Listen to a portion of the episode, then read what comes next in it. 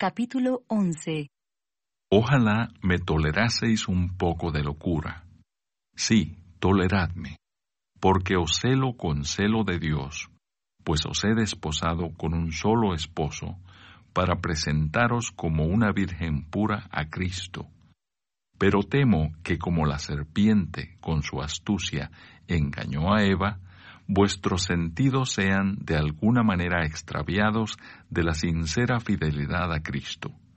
Porque si viene alguno predicando a otro Jesús que el que os hemos predicado, o si recibís otro espíritu que el que habéis recibido, u otro evangelio que el que habéis aceptado, bien lo toleráis.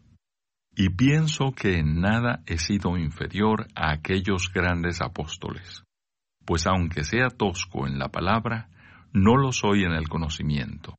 En todo y por todo os lo hemos demostrado.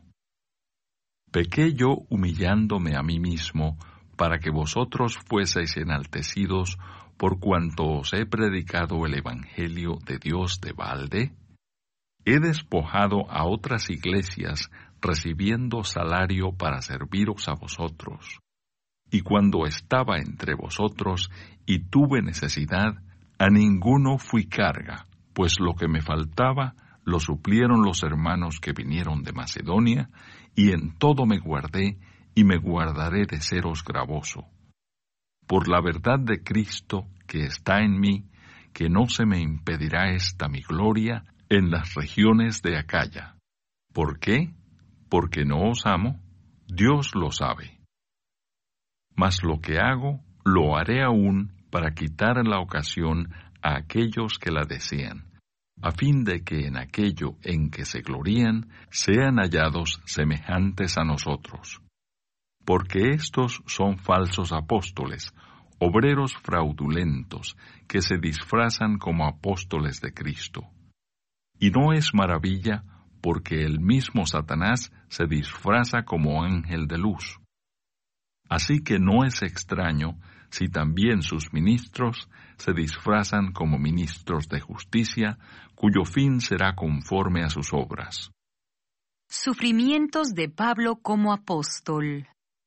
Otra vez digo, que nadie me tenga por loco, o de otra manera, recibidme como a loco, para que yo también me gloríe un poquito. Lo que hablo no lo hablo según el Señor, sino como en locura, con esta confianza de gloriarme.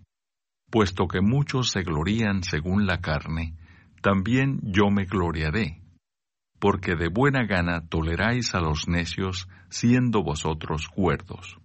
Pues toleráis si alguno os esclaviza, si alguno os devora, si alguno toma lo vuestro, si alguno se enaltece, si alguno os da de bofetadas. Para vergüenza mía lo digo, para eso fuimos demasiado débiles. Pero en lo que otro tenga osadía, hablo con locura, también yo tengo osadía. ¿Son hebreos? Yo también. ¿Son israelitas? Yo también. ¿Son descendientes de Abraham? También yo. ¿Son ministros de Cristo? Como si estuviera loco, hablo. Yo más en trabajos más abundante, en azotes sin número, en cárceles más, en peligros de muerte muchas veces. De los judíos, cinco veces he recibido cuarenta azotes menos uno. Tres veces he sido azotado con varas, una vez apedreado, tres veces he padecido naufragio, una noche y un día he estado como náufrago en alta mar, en caminos muchas veces, en peligros de ríos, peligros de ladrones, peligros de los de mi nación, peligros de los gentiles, peligros en la ciudad, peligros en el desierto, peligros en el mar, peligros entre falsos hermanos, en trabajo y fatiga, en muchos desvelos, en hambre y sed, en muchos ayunos, en frío y en desnudez. Y además de otras cosas, lo que sobre mí se agolpa cada día, la preocupación por todas las iglesias. ¿Quién enferma y yo no enfermo? ¿A quién se le hace tropezar y yo no me indigno? Si es necesario gloriarse, me gloriaré en lo que es de mi debilidad. El Dios y Padre de nuestro Señor Jesucristo, quien es bendito por los siglos, sabe que no miento. En Damasco, el gobernador de la provincia del rey Aretas guardaba la ciudad de los damasenos para prenderme. Y fui descolgado del muro en un canasto por una ventana y escapé de sus manos. Comentario de Mateo Henry 2 Corintios capítulo 11.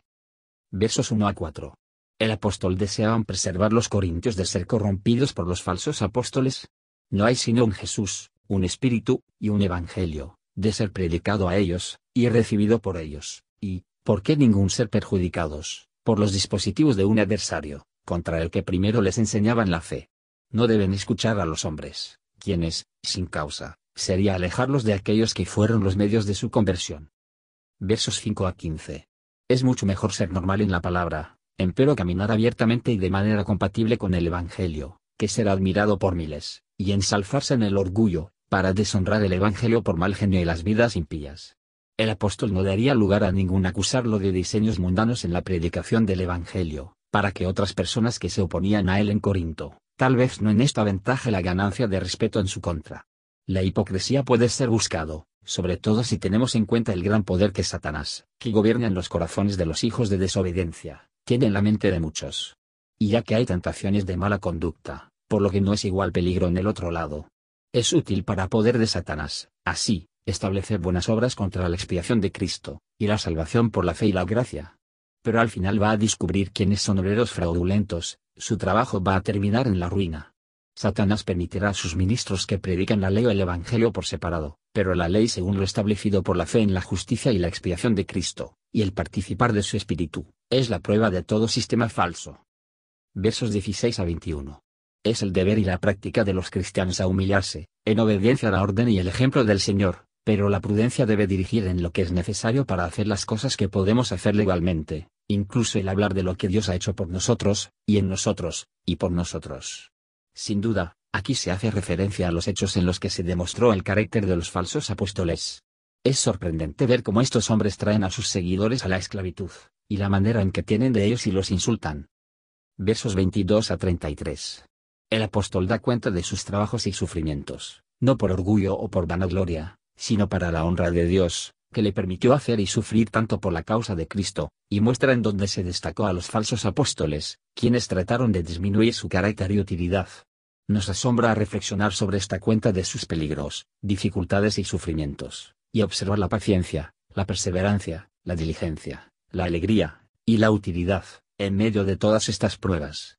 Vea lo que pocas razones tenemos que amar a la pompa y un montón de este mundo, cuando este bendito apóstol sentía tantas dificultades en el mismo.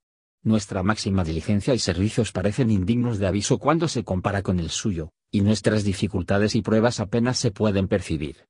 Bien puede llevarnos a preguntar si realmente somos seguidores de Cristo. Aquí podemos estudiar la paciencia, el coraje y la confianza firme en Dios. Aquí podemos aprender a pensar menos en nosotros mismos, y nosotros siempre deberíamos mantener estrictamente la verdad, como en la presencia de Dios, y debe referirse a todos a su gloria, como el Padre de nuestro Señor Jesucristo, que es bendito y por los siglos de los siglos. Gracias por escuchar y si te gustó esto, suscríbete y considera darle me gusta a mi página de Facebook y únete a mi grupo Jesús Answers Prayer.